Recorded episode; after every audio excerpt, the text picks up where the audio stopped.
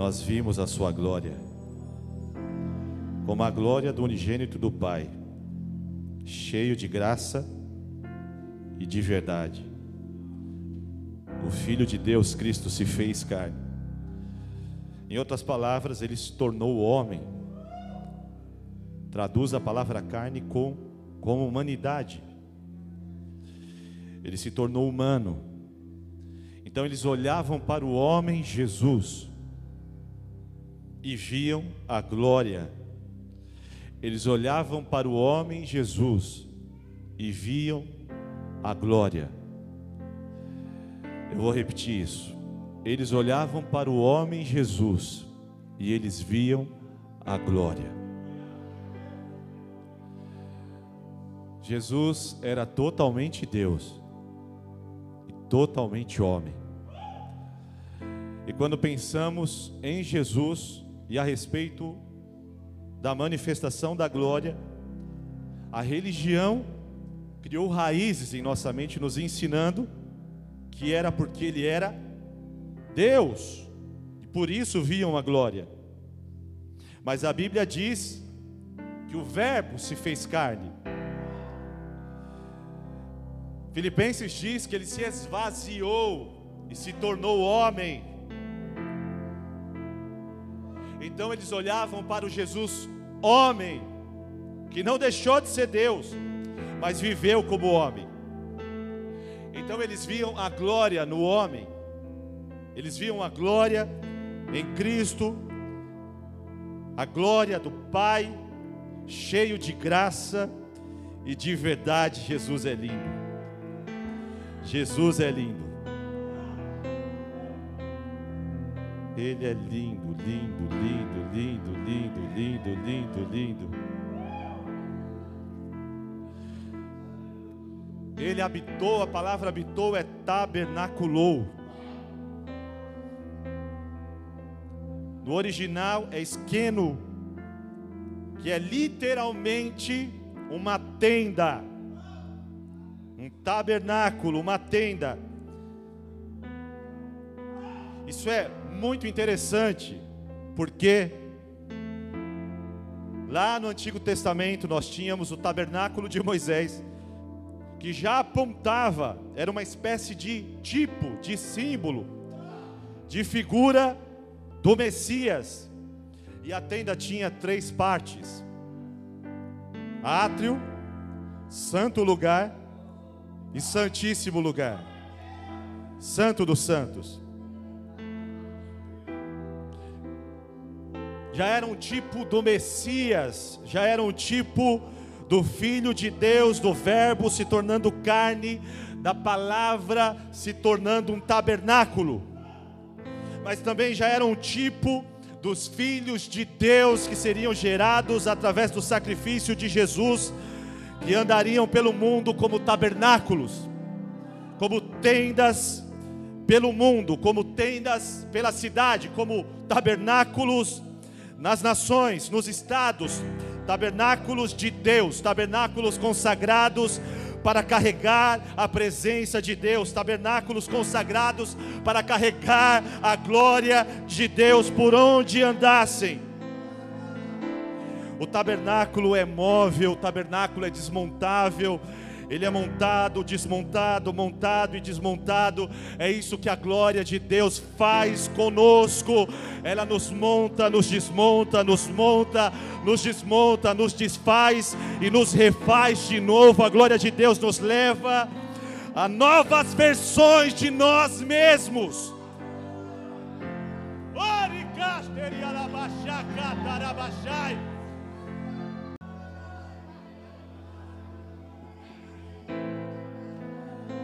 O átrio era a parte exterior. Então pense num tabernáculo com três partes, um tabernáculo simples, e havia esse pátio exterior, era o átrio. Ali se realizavam os sacrifícios. É uma figura do corpo humano. O átrio é a parte exterior do homem. É a parte material do homem.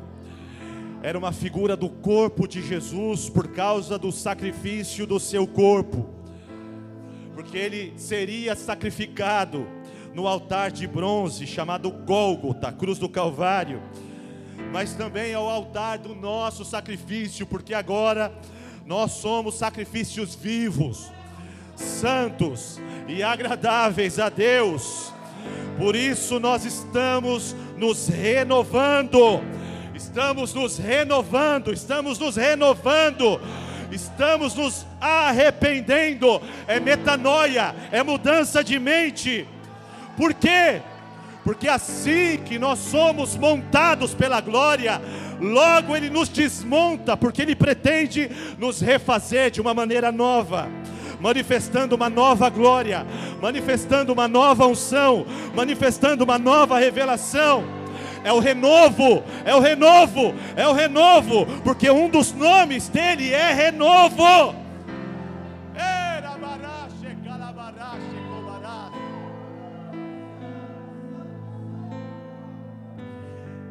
Depois do átrio, nós íamos para o santo lugar. O santo lugar já não era uma parte a céu aberto, era coberto, era já parte da tenda. A tenda tinha o santo lugar entre o átrio exterior e o santíssimo lugar. O santo lugar é essa parte que é interna, invisível, é a figura da alma, é a parte material do homem que é pivô entre o corpo e o espírito. E sabe o que havia ali? Pão, uma mesa com pães, e só os sacerdotes comiam dos pães. Eles eram pães consagrados, eles eram chamados de o pão da presença. Em algumas traduções, o pão da proposição, do sacrifício que salva. Isso nos fala da revelação que o pão da vida nos dá. Isso nos fala que nós somos chamados para andar por essa terra.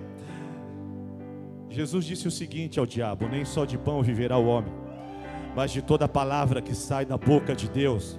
O que ele estava dizendo é que o pão que nós comemos não é esse pão material, mas é o pão da revelação que vem da boca de Deus. O que te sustenta não é sua conta bancária o que te sustenta não é o orelite que você recebe da sua empresa. O que te sustenta não é a pensão que você ganha de parentes. O que te sustenta é a palavra viva que vem na mesa da presença. É quando ali na sua alma a revelação é derramada dentro de você e o pão vivo do céu se traduz para você no dia, no mês, no ano que você está vivendo. Deus tem uma palavra para você nessa noite. Deus tem uma palavra para essa estação da sua vida. Deus tem uma revelação para esse momento chave da sua vida. Deus tem uma revelação para os próximos passos, para o próximo ano. Deus tem uma palavra. Não é exterior, é interior, o pão da presença. Você precisa encontrá-lo no santo lugar. Você precisa ir para a mesa da presença. Se você depende do pão que eu te dou no altar todo domingo, você vai morrer. O Espírito Santo está te chamando para comer o pão da presença. Segunda-feira, terça-feira, quarta-feira, quinta-feira, sexta, sábado, domingo. Lado estava a mesa da presença, do outro candelabro. Esse candelabro era todo de ouro. Da haste principal saíam seis hastes. Na ponta de cada haste tinha uma lâmpada. Então você via sete lâmpadas num candelabro de ouro. Fala do Espírito Santo. O Espírito Santo se revela para nós de sete maneiras diferentes. Leia Isaías capítulo 11 e você vai ver os sete Espíritos de Deus ali. As sete manifestações do Espírito Santo, ali no santo lugar, o Espírito Santo está ministrando você. Ali no santo lugar, o Espírito Santo está ministrando você. Deixa eu te dizer uma coisa: é santo lugar. Diga comigo, é santo lugar. O santo lugar é uma figura da sua alma, portanto, sua alma é um lugar santo. Então, cuidado com o que você assiste, cuidado com o que você ouve, cuidado com o que você pensa, cuidado com quem você escuta, cuidado com quem alimenta a sua alma, cuidado com os livros que você lê, porque a sua alma é um santo lugar. E ali no santo lugar, o candelabro ilumina a passagem para o maior, o maior, o maior dos lugares. Tem uma cortina entre o santo e o santíssimo lugar. E o candelabro está ali iluminando a passagem para o próximo nível. É o que o Espírito Santo faz. O Espírito Santo sempre está iluminando você para a próxima fase. Ele sempre está te despertando. Ei, vai mais fundo. Ele sempre está falando com você, cara, você chegou até aqui, tudo bem. Tem pão da presença. Tem muita coisa sendo ministrada a você. Mas dá uma olhadinha ali. Que tal você entrar ali?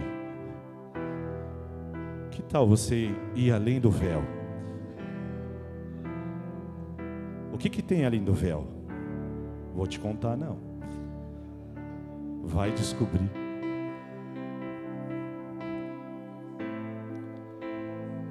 Quando foram evangelizar Natanael, disseram: Eu conheci o Messias. De onde ele vem? Nazaré. Ixi, pode vir alguma coisa boa de Nazaré. Vem e vê. Vem ver. Vem ver. Olha para o cara do seu lado e diga: Vem e vê. E aí, nós tínhamos o Santo dos Santos, o Santíssimo Lugar. Ali era o lugar onde a glória de Deus habitava. É figura do espírito do homem. O lugar mais profundo, mais profundo do que a alma Enquanto o corpo se comunica com o material, o espírito se comunica com o espiritual. João 4 diz que Deus é espírito. E importa que os adoradores adorem em espírito, porque ninguém pode adorá-lo na carne. Ninguém pode adorá-lo através de sensações exteriores. É o seu espírito que se comunica com o espírito de Deus. É o seu espírito que se comunica com o mundo espiritual e a alma é o pivô entre o corpo e o espírito. O tabernáculo era coberto por uma uma era era uma cobertura costurada era composta por várias peles de cabra. Então, Pense em várias, várias, várias peles de cabra costuradas, formando uma cobertura sobre o tabernáculo. Já era o apontamento do sacrifício perfeito de Cristo Jesus, porque ele foi chamado por João Batista de o Cordeiro de Deus. Ele era o sacrifício que nos cobriria com o seu sangue e por causa do seu sacrifício, o escrito de dívida que nos era contrário foi rasgado e foi cravado no madeiro. Por causa do seu sacrifício ali na cruz do Calvário, foi aberto para nós um novo e vivo caminho até o trono de Deus. Tem um novo caminho, tem um vivo caminho preparado para todos nós aqui nesta noite, por causa do Cordeiro de Deus. E até este dia, o dia em que João Batista olha aponta e exclama: Eis o Cordeiro de Deus que tira o pecado do mundo. Jesus já tinha 30 anos e havia vivido como um homem normal, sentindo fome, sede, sono, sofrimentos, muitos sofrimentos. Hebreus capítulo 5, 8 diz: Embora sendo filho, aprendeu a obediência pelas coisas que sofreu. Jesus passou pela humanidade. Jesus viveu a humanidade. Jesus encarnou-se. Não era não era o que acontece em algumas religiões quando um espírito possui um corpo. Não, ele realmente nasceu como homem de uma virgem porque o Espírito de Deus o gerou ali. E ele cresceu como homem, passou por sofrimentos. Ele soube o que era se sentir triste. Mesmo sendo Deus, se tornou homem, sentiu fome. O provedor sentiu fome. O Jeová Jireh sentiu sede. O incansável sentiu cansaço.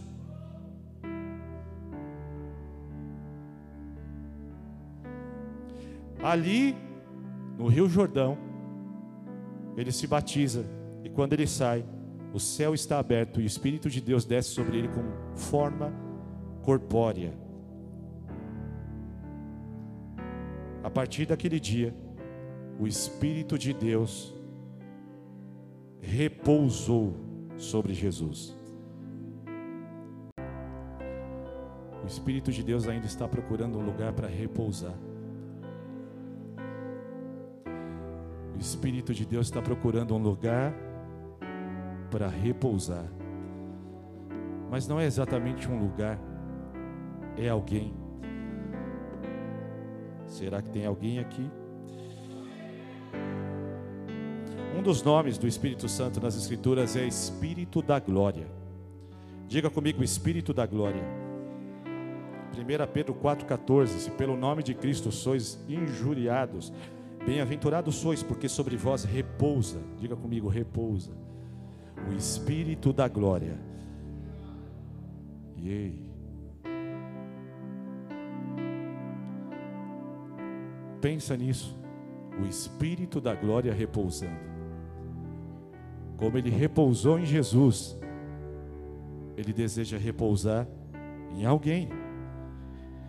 Lembra-se quando na arca de Noé a janela se abriu e ele solta uma pomba. E a pomba procura um lugar, não encontra, volta para a arca. A pomba às vezes está voando, procurando um lugar. E quando ela não encontra, ela retorna. Então, num próximo momento, Moisés, aliás, Noé, faz isso de novo. Um tempo passa e ele abre a janela e solta a pomba. A pomba volta com uma folha mas ela volta porque não encontrou lugar. E isso acontece uma próxima vez, e então a pomba não volta. E um dia o nosso Noé, nosso Pai Celestial, abriu a janela do céu e soltou a pomba. E a pomba não voltou ainda. Porque ela encontrou um lugar para repousar na terra. Ela veio descendo sobre Jesus e ela repousou sobre Jesus e disse: Aqui é o meu lugar, aqui eu vou ficar. Estou muito bem aqui, é o meu lugar preferido. Jesus e o Espírito Santo, a pomba, andaram por essa terra curtindo muito. Eles viveram, eles não sobreviveram, eles viveram. Sabe, muitos de vocês estão sobrevivendo. Jesus quer que você viva. Jesus quer que você viva, tenha uma vida abundante. Se o Espírito de Deus repousar sobre você, você vai ter vida, vida com abundância. É o Espírito da glória. Espírito da glória. Bom, pastor, é o Espírito da glória, não a glória. Como assim? O espírito de um sujeito é o próprio sujeito. O espírito de alguém é o próprio alguém. Logo, o espírito da glória é a glória. Então, a glória não é uma nuvem imaterial, a glória é uma pessoa, é o Espírito Santo. Ele pensa, ele sente, ele tem razão, ele tem vontade, ele tem desejo. Ferir a glória não é ferir uma coisa imaterial, sem personalidade, é ferir uma pessoa. Não entristeçais o Espírito Santo de Deus. Tessalonicenses diz: Não apagueis o Espírito Santo. A glória é o Espírito Santo, e o Espírito Santo é a glória. Jesus se fez carne, e a glória veio e repousou sobre ele. Diga comigo, glória na carne. Mesmo na carne, mesmo na humanidade, mesmo como homem, a glória de Deus repousou. A humanidade de Jesus não foi removida para que a glória habitasse, ela simplesmente se tornou a tenda na qual a glória veio, entrou pelo pátio, atravessou o santo e chegou no Santíssimo lugar, no Espírito de Jesus, e fez morada ali. E um dia Jesus disse aos seus discípulos: Ei, tenho algo para dizer para vocês, eu preciso ir embora, e convém para vocês que eu vá, porque se eu não for, o Consolador não virá para vós outros, se porém eu for, eu vou-lo enviarei. João 16, 7. Quando eles ouvem isso, eles não compreendem como poderia ser boa a ideia do seu mestre querido os deixar. De maneira nenhuma eles viam isso como algo positivo. Mas o que eles não sabiam é que a glória que estava habitando em Jesus agora seria derramado sobre aqueles homens. E aquele inquieto Pedro, o condenável Mateus, o indignado Tiago poderiam hospedar, repousar, se tornar o lugar de descanso do Espírito da glória, como Jesus o foi. Eles poderiam também ter o mesmo derramamento sobre si, eles poderiam ver o Espírito descendo sobre eles e repousando neles. E acontecerá depois que derramarei o meu Espírito sobre toda a carne eu derramarei o meu espírito sobre toda a carne. Eu derramarei o meu espírito sobre toda a carne. Alguém aqui tem corpo, alguém aqui tem carne, alguém aqui tem ossos, alguém aqui tem corpo. Alguém aqui tem carne, alguém aqui tem ossos. Eu derramarei do meu espírito sobre toda a carne. Eu derramarei do meu espírito sobre toda a carne. Não me importa a nacionalidade, não me importa em que tipo de família você nasceu, ou se você não teve paz, ou se você sofreu na sua infância, se você está na carne, se você é um homem, se você está no corpo, o Espírito pode ser derramado sobre você. Eu derramarei o meu Espírito sobre toda a carne, vossos filhos e vossas filhas profetizarão, vossos velhos sonharão, sonharão sonhos, e vossos jovens terão visões e até sobre os servos e sobre as servas derramarei o meu espírito naqueles dias. Jesus havia introduzido a era do reino de Deus, mas o espírito só estava repousando sobre ele. A profecia de Joel só se cumpriria no momento que ele subisse. Mas quando ele subiu, ele cumpriu a promessa e derramou o Espírito Santo sobre os 120 que estavam lá em Atos 2, orando pelo cumprimento da promessa. E então ouviu-se o som de um vento forte, impetuoso, que encheu toda a casa e eles viram línguas repartidas como que de fogo repousando sobre cada um deles, e foram cheios do Espírito Santo e falaram em outras línguas. O derramamento começou a acontecer, o céu de novo se abriu, a pomba desceu, mas dessa forma não desta vez não em forma corpórea de pomba, mas agora em línguas de fogo, repousando sobre cada um deles, e cada um deles começou a falar em outras línguas. Agora, aquele Pedro que negara o Senhor quando for indagado por uma serva, pode olhar nos olhos dos líderes judeus que querem prendê-lo e matá-lo, porque ele prega no nome do Senhor Jesus, o nome que eles detestavam. E agora Pedro, sendo colocado na parede, quando eles dizem: Não pregue mais nesse nome. E Pedro sabia que essa era uma ameaça séria sabia o tipo de coisas que esses homens poderiam fazer com ele. O mesmo Pedro que, quando foi colocado na parede por uma mulher, uma serva, negou com imprecação, com maldição, que não conhecia Jesus, agora algemado, ele olha para esses homens e diz: Importa antes obedecer a Deus do que aos homens. Faz o que você quiser, mas eu não vou deixar de pregar no nome do Senhor Jesus, é o que ele está dizendo. Eu sei o que vocês podem fazer com o meu corpo, mas vocês não podem me parar. Eu vou continuar pregando o Evangelho. É o que ele está declarando. Eu vou obedecer a Deus. Não importa que consequências isso traga. Agora você vê o Tiago, filho de Zebedeu, que havia feito uma oração muito imatura, quando os samaritanos não deixaram Jesus entrar, ele disse ao Senhor: Me deixa pedir que fogo caia do céu e consuma esses samaritanos, que não sobre nenhum deles. Agora, esse impetuoso, indignado Tiago, é o primeiro a perder a cabeça, decapitado, ele se torna um Marte. Colocaram a espada no pescoço dele, mas ele não negou o Evangelho, ele não negou o Senhor Jesus. João vê o seu irmão perder a cabeça, tinha tudo para se tornar uma pessoa amargurada, mas dos lábios de João só sai: Filhinhos, amai-vos uns aos outros. O que, que aconteceu com estes homens?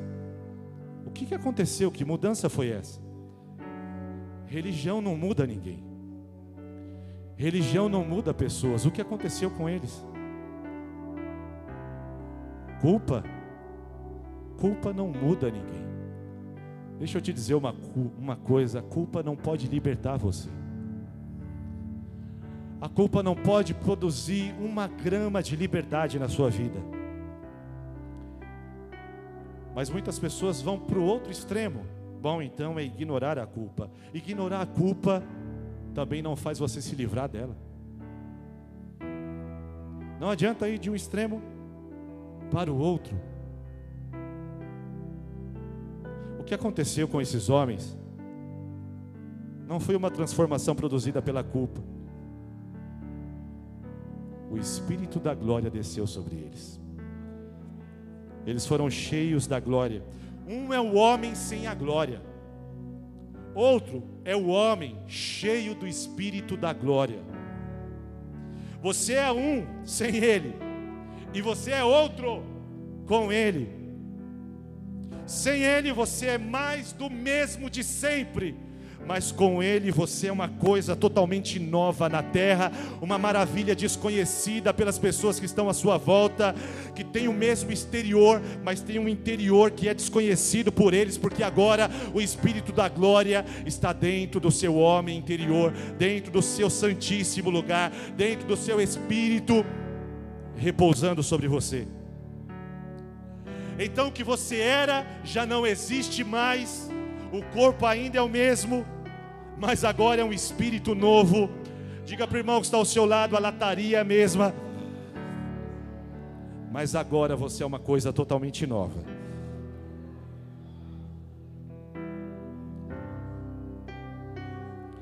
Tem alguém feliz aqui de ser alguém totalmente novo?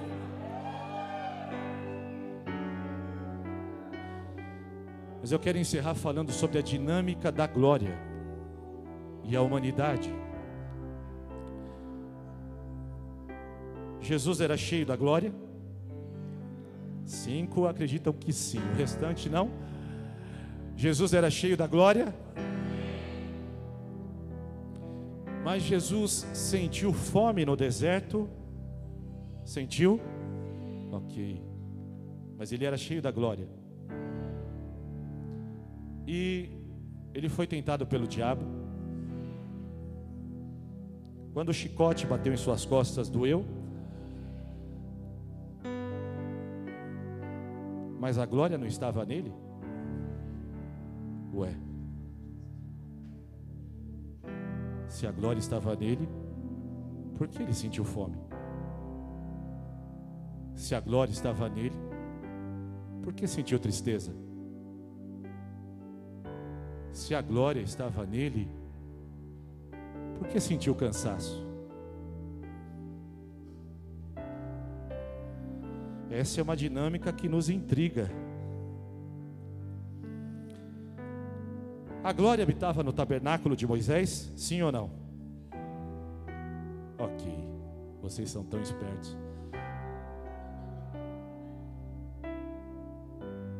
A glória estava no tabernáculo, mas e fora do tabernáculo? O deserto ainda era o mesmo ou se transformou em um Éden por causa da glória no tabernáculo? Continuou mesmo ou se transformou? O deserto continuou sendo deserto, mesmo com a glória no tabernáculo. Por que, que a glória no tabernáculo não transformou o deserto em Éden?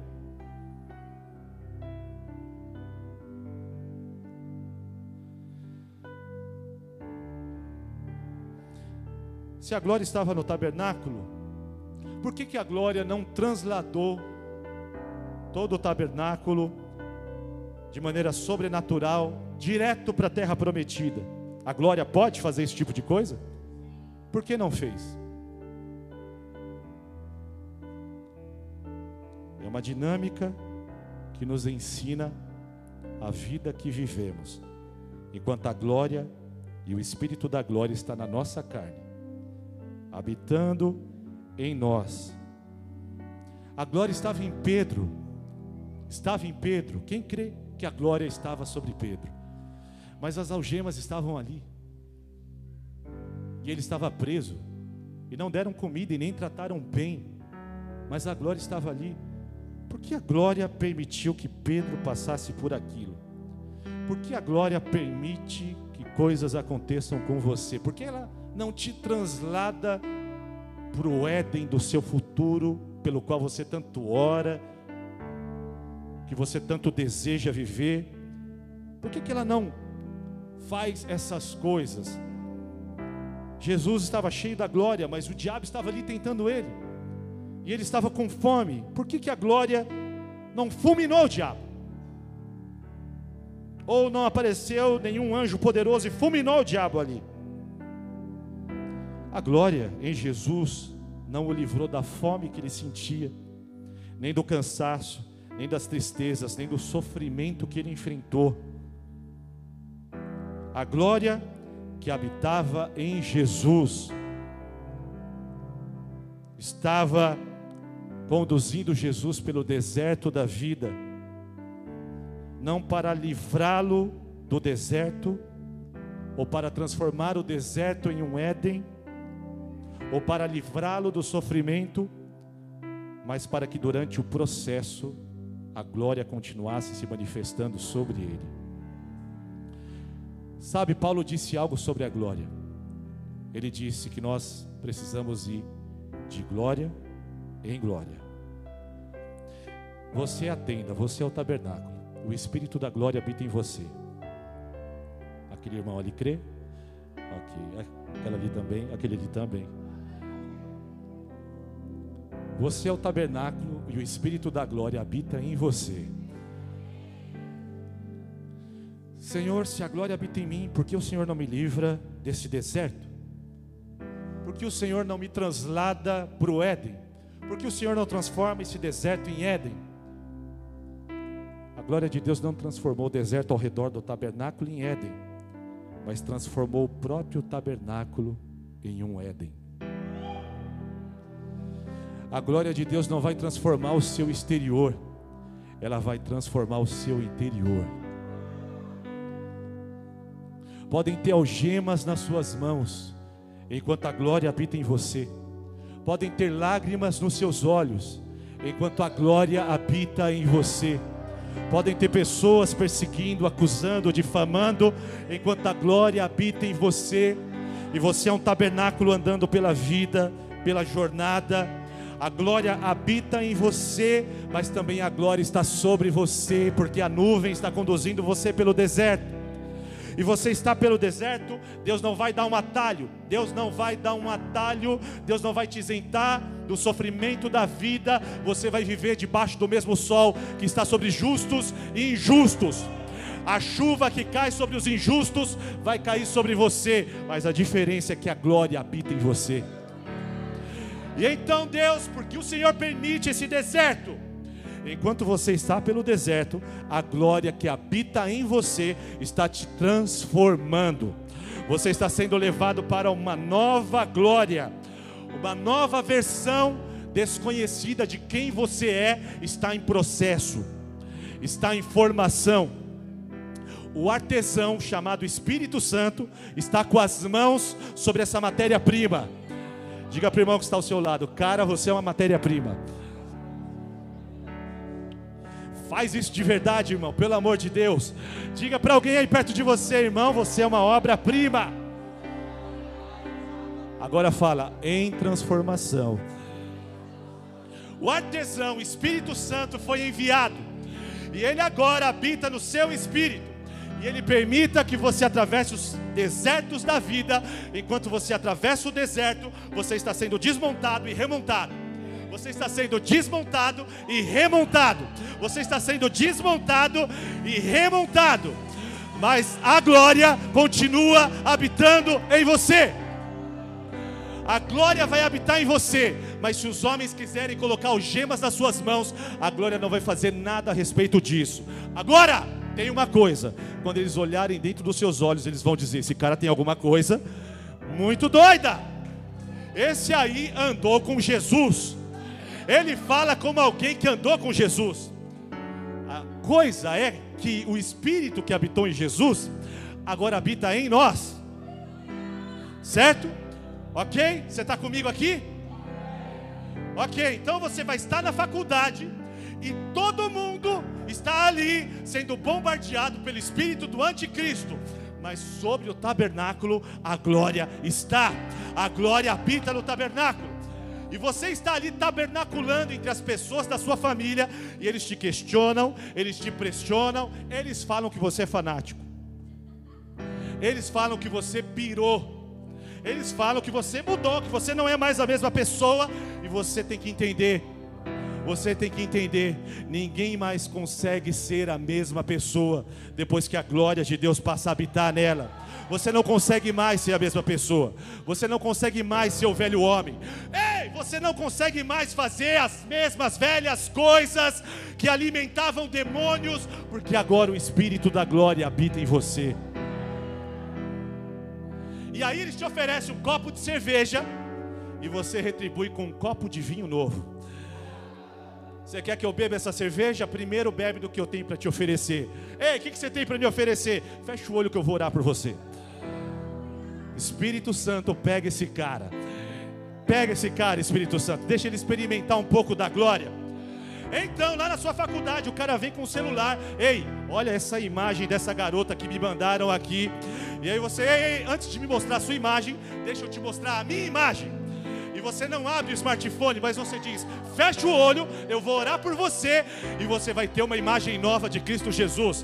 E você põe a mão no ombro dele e começa a pedir: Espírito Santo, revela Jesus para esse cara. Espírito Santo, revela Jesus para esse cara. Aí o seu namorado quer que você deite na cama com ele para provar o seu amor. E você diz: Ei, eu já tenho um noivo, eu já sou comprometida. Eu, eu não posso fazer isso porque eu sou casada. Eu não posso fazer isso, eu sou noiva. Ei, quem é o seu noivo? Você é minha namorada. O meu noivo é Jesus, ele é o santo. Ele é o santo. Ele é o santo dos santos. Ele é santo, santo, santo. Ele é três vezes santo. Eu não posso fazer isso.